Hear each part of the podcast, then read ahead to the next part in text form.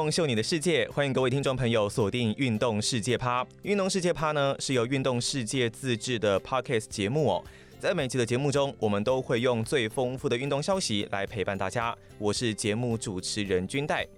很多人会问呢，该怎么样让职业运动员变得更强哦？那过去台湾有很多土法炼钢的一个训练方法，可能认为哦练得多就会赢。不过，其实随着资讯的流通哦，从美国、欧洲的国家有非常多更科学的训练方法在台湾逐渐的萌芽。所以呢，我们这一期想要来讨论一下国外跟台湾对于运动员的训练方式有什么样的差异？那台湾的训练呢，到底有没有进步？真的国外的月亮会比较圆吗？那这一次的议题呢，我们特别邀请到运动世界的特约名家，同时也是物理治疗师的达斯来跟我们分享。欢迎达斯。君代好，各位听众朋友，大家好，我是达斯。OK，今天非常荣幸邀请到达斯哦。那达斯要不要先跟听众朋友稍微简单介绍一下你的背景？啊、呃，大家好，我自己大学的时期的时候是物理治疗师，是，然后后来因为真的太喜欢运动了，嗯，喜欢呃运动产业这个部分，所以呢，后来就去考了国立体育大学的竞技与教练科学研究所，然后现在主修生物力学，然后后来就是嗯、呃，自己也喜欢写作啦，然后可能有一些时间可以去从事这样子的休闲娱乐，所以呢，就开始在运动世界写一些分享一些可能物理治疗或者是一些运动科学相关的一些知识。然后给大家这样子，然后后来就经营了自己的频道啊、有我我现在有自己的 YouTube 频道，叫做护 rod 达斯 Das Sports，然后里面可能就是谈论一些有关物理治疗的议题啊，然后或者是一些运动科学相关的一些问题，可能大家有兴趣的这样子。然后我们现在也有在做一些呃聊 NBA 的相关的运动科学的的一些主题。对，因为其实呃我也看过达斯蛮多的文章哦，还有你的影片非常的有趣，而且生动活泼。那从当中可以大概发现说，呃，你最喜欢的运动是不是棒球？感觉感觉应该是棒球，对不对？对，我们还是以棒球为主。一开始是起从棒球起家的，都是聊棒球。然后后来，呃，就觉得说，哎，我们又不是只看棒球，所以我们就也融入了一些其他的系列，然后是讨论一些其他球类这样子。哦，像是 NBA 啊，对对对，这这样子的一些运动项目，你们其实也都会去做涉猎。而且我也看过你做过自行车的，我很喜欢。对，对，没错，因为其实运动伤害这种东西不是只有棒球才会出现嘛，它其实各种运动都会有产生运动伤害。物理治疗师的主要的工作还是要去帮助各种运动员。嗯，对，他不管是哪一个项目，然后我们可以去帮助他复原，达到更好的运动表现，这样子。对，那今天其实呃，请达斯来哦，有我有蛮好奇的一个点啦，是因为我之前跟你有聊到说，哎，你前一阵子到美国去待了一段的时间，那那个时候是去做一些采访，然后去吸取一些不同的经验嘛。那么可不可以说说你是在什么样的情况下可能得到这样子的一个机会可以赴美？那这一趟美国行是不是？你有没有哪一些觉得自己最印象深刻的一些地方？呃，因为我们现在台湾的驻美记者是由 TSA 这个公司出派的，然后呢，他们的驻美我们驻美记者是 Hedo 大联盟主持人 Adam，对，对王启恩嘛，对，对王启恩，我们沾沾这个 Adam 的光了，对对对，提他一下，然后当初就是因为呃有去上过他的节目。然后他也呃邀请我说，哎，就是他觉得我是可以去那边之后做一些相关运动医学相关的主题，嗯。啊，可能去采访那边的防护员啊，或者是那边的球员有关这方面的知识，所以他就问我说，哎，有没有兴趣去去美国做采访这样子？可能那时候我还在，哎，现在也还在就学中了，所以我就跟他讲说，呃，可能要等到暑假才比较方便，所以就在去年的年底，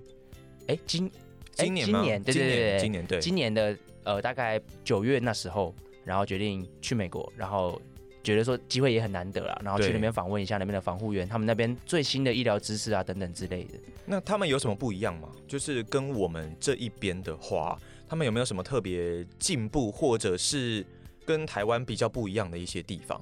其实老实说，没有什么特别不一样啊，因为。其实像我这一次做的一些主题啊，然后大家可以看到，呃，我回来之后有做了一些影片，包含了像是动态伸展。以往我们在国小的时候，可能我们做热身会喜欢做静态伸展，站在原地，一二三四，二二三四，对对，类似这样。体育老师最喜欢这样子，对，叫你站站在原地，然后可能伸呃伸展一下肩膀，然后伸展一下脚，扭脖子啊，扭扭脖子什么的。对，但是其实研究显示这种。动静态伸展对于运动员开始比赛之后的表现是无法提升他接下来运动的表现。哦，有可能会影响他接下来的表现，可能过度僵化或者是对对，他有可能，因为他今天我们接下来是要做一些动态的活动，那我们今天在比赛前去伸展它，让让肌肉延长，这样子静态的延长，其实不一定会比动态伸展来的好。所以现在提到说，动态伸展就是说我们在运动之前可能是可以做一些，一样是可以做一些伸展，但是会加入一些像是呃有一些轻度的一些有氧的一些运动，可能是跑步啊、慢跑，或者是说我们在伸展的时候呢，同时搭配一些动作，让这些动让这些伸展显得更动态，是更符合他接下来要做的一些运动项目这样子。不会只是站在原地，甚至是呃，后来我我我有做一些题目是呃，选手应应不应该要冰敷啊，或者是、哦、对对对这些，你投完投投很多时候看完投手投完球之后，会在手手臂上面包一大包对冰块，然后这样子去冰敷。对，那这些议题其实就是国我也都有和呃国外的防护员请教，那你听完他们的讲法之后，你就会发现说，哎，其实这和我们原本学的东西都差不多啊。我们在台湾的时候，我们也有。呃，我自己在写这些运动世界文章的时候，其实这些主题、这些议题我都已经写过。嗯、然后这些呃，从国外的一些，可能他们即便他们是国外的 paper 出来的，国外的 paper 呃，可能很早以前就有一些这些资讯，但其实台湾其实也也可以得到这些得到这些文献。所以我们在技术上面，我觉得人力上面。啊，技术上面完全是没有问题的，可能是还不够普及，在基层方面，大家还对于这些知识不够了解。但是，我觉得我们的整个技术上面不不输人家了。知识其实并没有特别落后给国外什么的，就是我们的资讯应该也都是。你能够跟得上国外的潮流，但重点就是可能跟呃第一线执行的人，或者是说这些团队要怎么去做沟通，把这些资讯转化给他们做使用哦。对，这也是我为什么我觉得媒体很重要一个原因，就是因为我们就是在传播这些资讯给大家。就我们现在在做的事情。没错没错，我们就在传播这些资讯给大家，所以这我觉得这是非常有意义的一件事情，而不是只是啊、呃、可能有读到这些的人才会知道这件事情，而是它可以更加普及化。对，你刚刚讲到冰敷，就我们对于棒球或是任何的运动，其实也是一样。像我以前这个骑自行车的嘛，那我们可能也会呃膝盖可能哦飙完一场，膝盖可能也会做一些冰敷。那棒球我们也知道投手投完会做一些冰敷的动作，但是。呃，军代以前自己也是念运动科学的研究所嘛，因为但是因为没有像达斯这么专业哦，没有没有，不要这样，不要这样，不要这样，所以没有办法去美国。不要这样，不要，我都觉得前两集邀请纹身大叔跟那个 尤金哥是不是？尤金哥对，怎么第三集是不是没有经费了？然后找我来垫档这样，这种事情不要讲出来，也不是啦，因为我们很重视达斯的专业。那。嗯因为我刚刚讲到说自己以前也是念运动科学，其实我大概在二零一五年那个时候，嗯，就有看到一篇 paper 是说冷疗哦，俗称的冰敷这种疗法，其实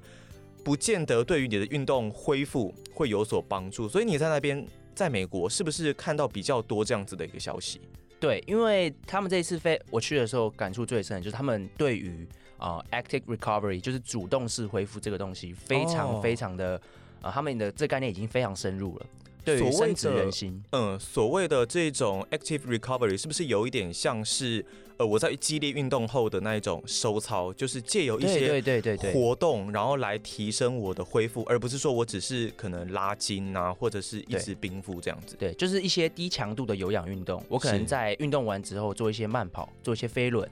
或或者是说我们投完球之后拉拉弹力绳，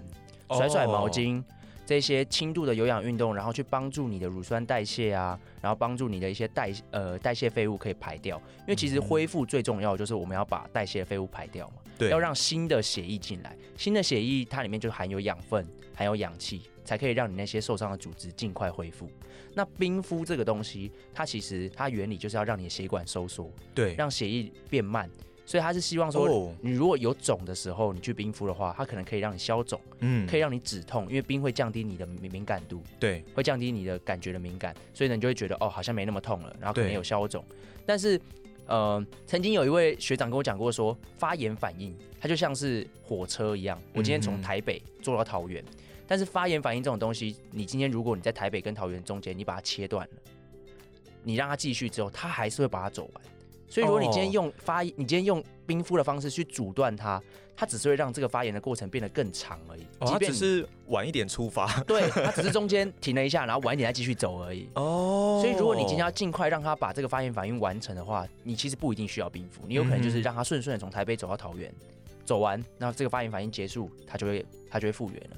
因为这该走的过程，其实早走晚走还是要走，都是要走。所以说，那干脆就让它能够顺顺的这样子走完。那你再借由其他的一些动态的收操，或者是动态的活动，来让它走得快一点。嗯，类似这样子的一个概念哦。所以其实，在国外这一些观念哦，那这样子感觉听起来，他们应该已经行之有年了，对不对？对。当然，其实因为从欧美国家，我们都可以得到很多更先进的这一些资讯哦。那我们当然也希望台湾也能够渐渐跟上这样子的一些脚步。那你在这一次采访的一个过程当中，因为我们都知道欧美他们对运动产业相当的重视。哦，可能不止棒球，或者是可能运动只有运动伤害这一块，他们在整个产业，你有没有看到哪一些特别不一样的地方？不论是他们的球团行销，或者是呃球场经营啊、球队经营啊，呃，甚至是社群网络等等，有没有特别让你觉得很 special 的一些地方？哦，我觉得让我印象最深刻的是，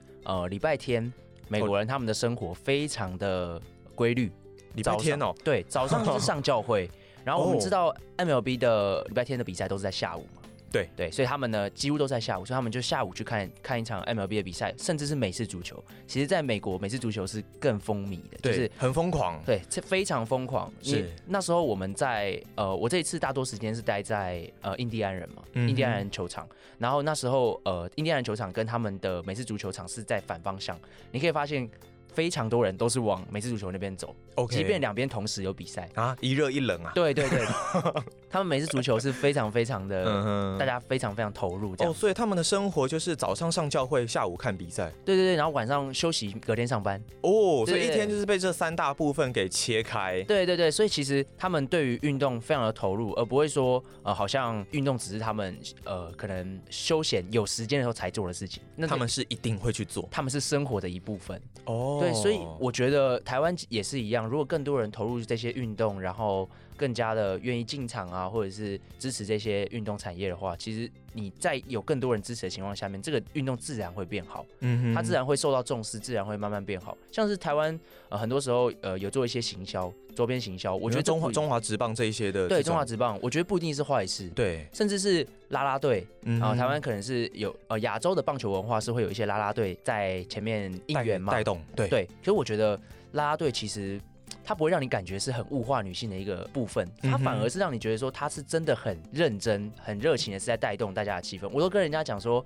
哎，我觉得中华职棒呃进场看球很像是。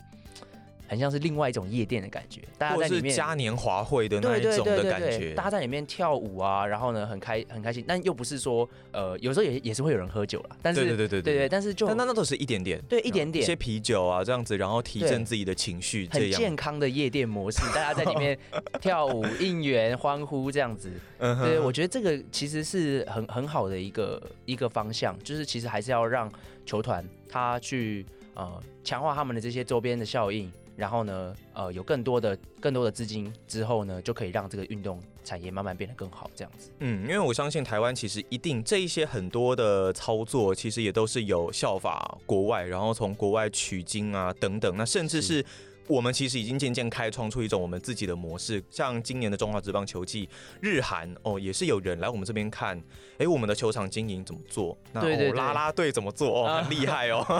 对，会怎么做？其实我们也渐渐的。我当然乐见这样子的一个现象，我们渐渐的也可以成为人家效法的一个对象啦。对对，那当然，其实刚刚已经呃讲到像台湾这一边的发展，还有我们先讲美国那边的发展，然后讲到台湾这一边的发展，我们可以了解，其实台湾真的有在改变，慢慢的不一样。那不论是球场经营，或者是我们所谓的训练方式，其实像这一次十二强的中华队啊，我们就可以发现。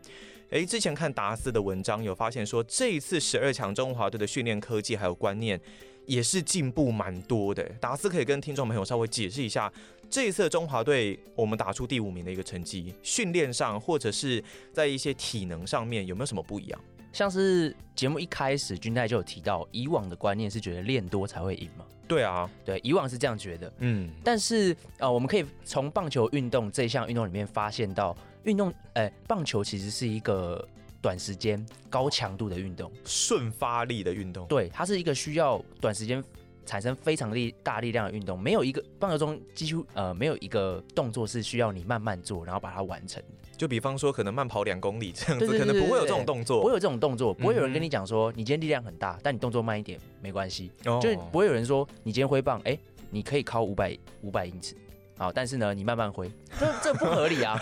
他需要的是你有很快的棒速，然后也可以把球靠得很远，就是一瞬间的力量。对，所以其实这个就反映出来，每一项运动是有它的专项性的。对，你今天做不同的运动，它会有呃适合这个运动的训练方式。有些运动可能真的就是需要很长的有氧能力啊，嗯，有些运动可能就是需要很短时间产生很好的爆发力，嗯，所以我们在十二强那部呃影片跟文章里面有提到一个公式，叫做功率会等于力量乘以速度，对。对，所以功率呃它的英文就是 power，嗯，所以台湾有就有点误译，把这个 power 翻成爆发力，哦，对，但其实爆发力要再乘速度。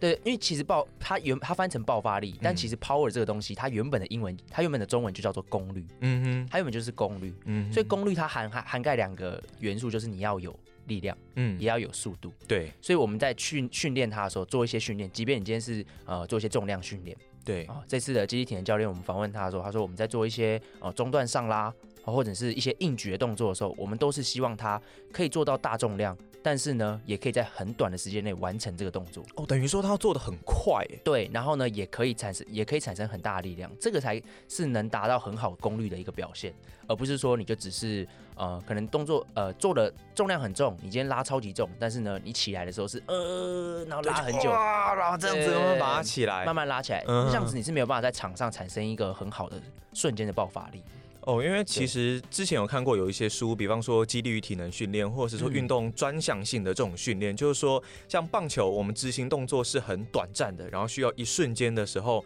也是要把你平常训练动作这样子加进去，对不对？对对对。不过其实以前我跟呃别人也有讨论过一件事情，就是蛮多人长久以来在争论棒球运动到底要不要慢跑这件事。那我们先不要否认慢跑这一件事情，我们会认为说，哎，合理的解释可能是，哦，假设我慢跑的呃这个量够大，那我的下盘的力量还有我心肺的功能打得够扎实的话，那是不是假设说我是一个投手，我在场上投球，我可能我的呃假设我的局数拉长，可能是不是就是要靠这样子的训练方式呢？对于慢跑，不知道达斯有怎么样的一个见解或者是看法？其实，在棒球场上，它每一个位置。他可能需要跑的量都不太一样，OK。但是如我们现在也不太可能说把一个一个位置拿出来讲，说谁谁需要跑比较多。但我觉得一个基本的概念是，慢跑其实更适合在你准备期的时候，当做你准备期的时候的一个训练方式。周期化训练的时候，它可能可以当做第一期给你做准备的时候。对对对对，因为现在训练也是很很讲究，就是刚刚君太讲的，就是周期化 periodization。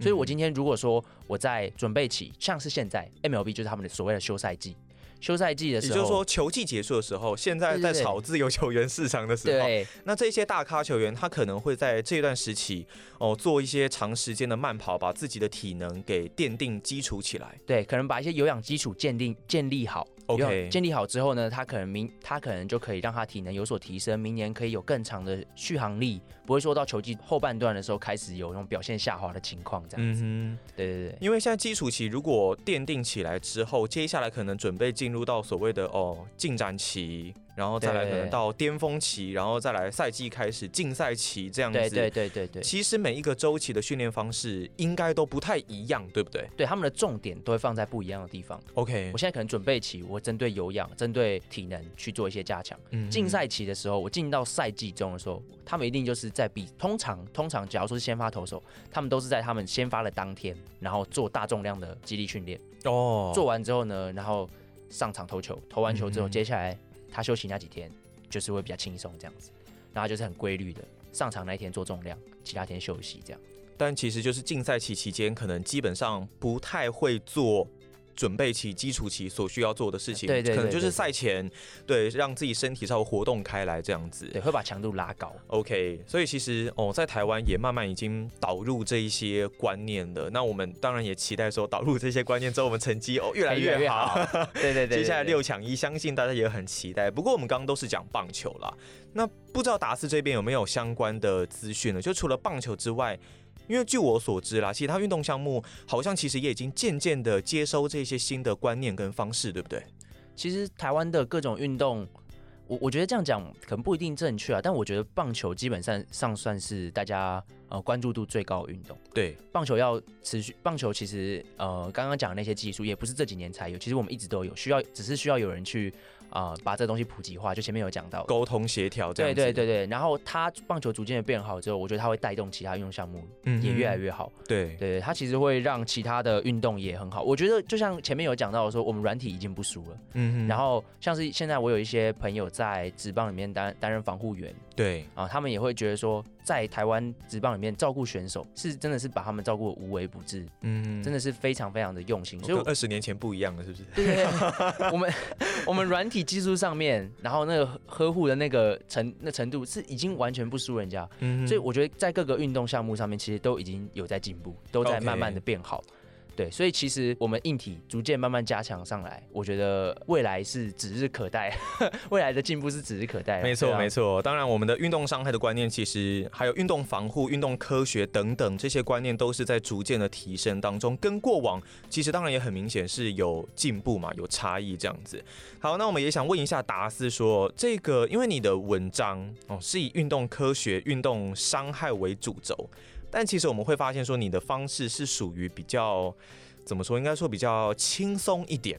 哦，让人可以顺顺的看下去。因为我们其实都知道，呃，有一些很科学化、很深入学理的东西，可能接受度比较不是这么高。但不论是你之前写可能触身球，可能写髋关节，然后膝关节、阿基里斯腱等等，我觉得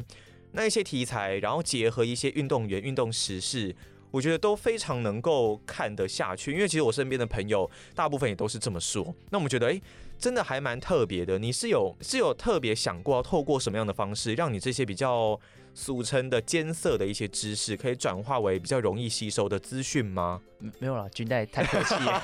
太客气。我我这我这样子太太那个假文青了，是不是？太客气了，我没有太客气了。其实真的没有很好懂，我必须说我自己有时候回头看，我都不一定看得懂我在自己在讲什么。哦，所以你觉得我刚刚在那个唬烂，是不是？没有没有，就是我们这是我们努力的目标了。我觉我都常常把我们的影片比喻成，假如说我们的影片是 rap 好了。OK，我觉得那就是很 hardcore 的音乐，它就是，但是我觉得不一样的地方是因为你们的呃，应该是说你们的开头可能会有一些比较吸引人的点哦，哦把人带进来，然后慢慢的陷入你们可怕的漩涡里面，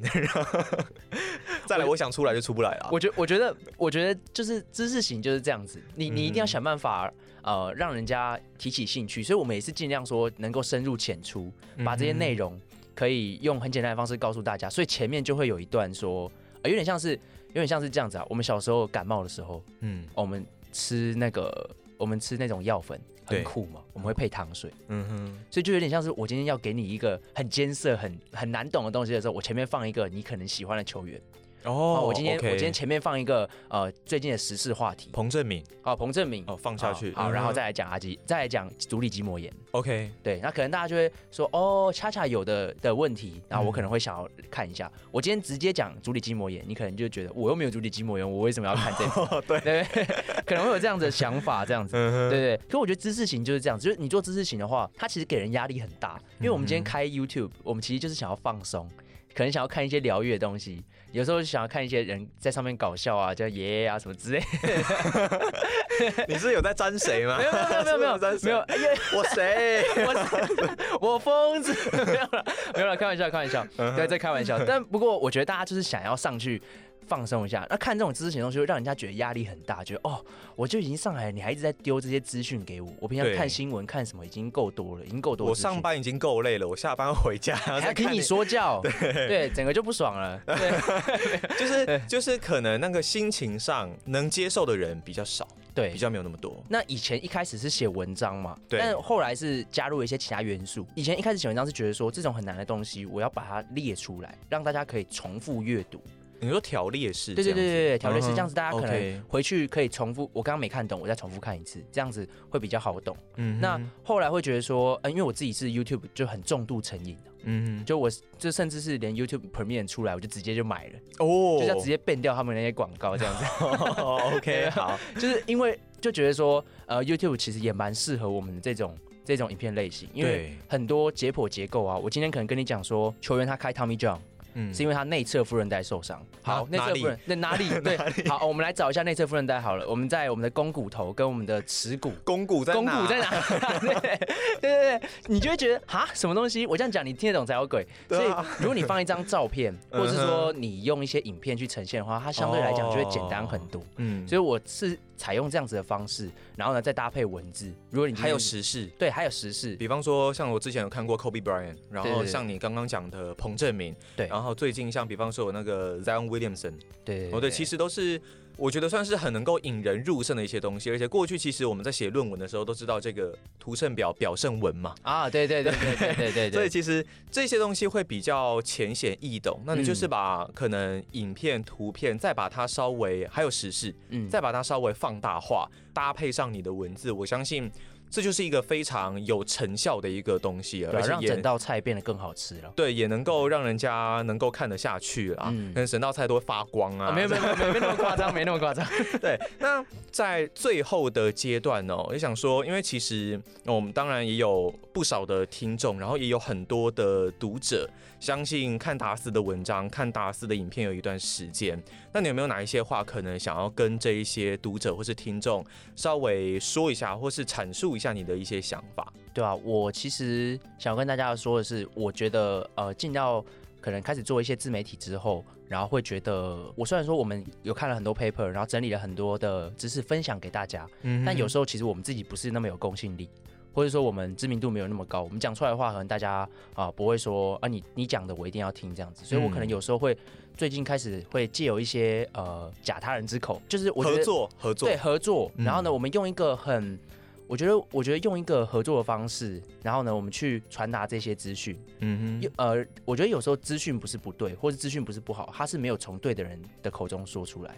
然后甚至是时空背景不对，时机不对，嗯、所以我们现在都是努力朝这个方向，可能和大家合作啊，然后让影片的内容变得更有趣一点，然后同时也可以传达呃一些资讯，分享一些知识给大家。我觉得这是就是很我很高兴的部分了，就是想要想要做的事情。嗯，哦，你不宣传，我来帮你宣传了。就是哦、其实如果你想看更多有关于达斯的资讯，或者是达斯的作品。好，第一个当然是上运动世界的网站，没错。对，你搜寻“达斯”两个字，哎，达是这个发达的达，那斯是这个斯文的斯。啊，我来跟大家讲为什么叫达斯好了。哦，好，OK 啊。对，因为我的英文名字就叫做 Hagen。哦，Hagen Häagen-Dazs，没错，这样有没有很好记啊？OK，这样有没有很好记？你只要吃到冰淇淋有没有？你吃到 Häagen-Dazs，然 后好，你就想到达斯，那你就可以上运动世界哦，搜寻达斯，你就可以看到一连串他从以前到现在累积非常多的文章作品。那据我所知，你们也有 YouTube 的频道，对不对？对，那 YouTube 频道的话，你一样也是搜寻达斯就可以找得到。我们的全名叫做互斗达斯，护护斗达斯是那个。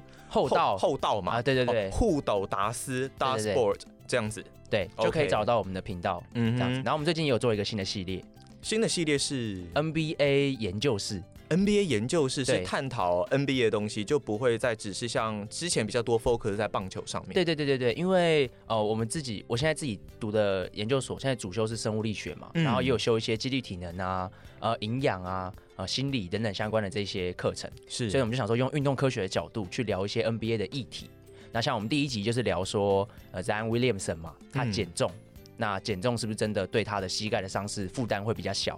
然后第二集有讲到说，Howard 为什么今年，Dwight Howard 圣光寿，他为什么在今年球季前乏人问津？好像没有人要他这样子。之后也会陆续讨论一些像 Luka Doncic 啊，他的一些训练啊，或者是呃 Markelle Fultz 他为他是不是真的有投球失忆症？罚球到底出了什么事情？对，到底发生什么事情.但以我们的观点来讲，他有可能是没有投球失忆症的 哦。所以其实就对，所以大家可以持续锁定我们的节目，然后那个订阅我们的频道，就是这个系列这样。所以你要逼我多邀你来上几集就对。哦，没有没有没有。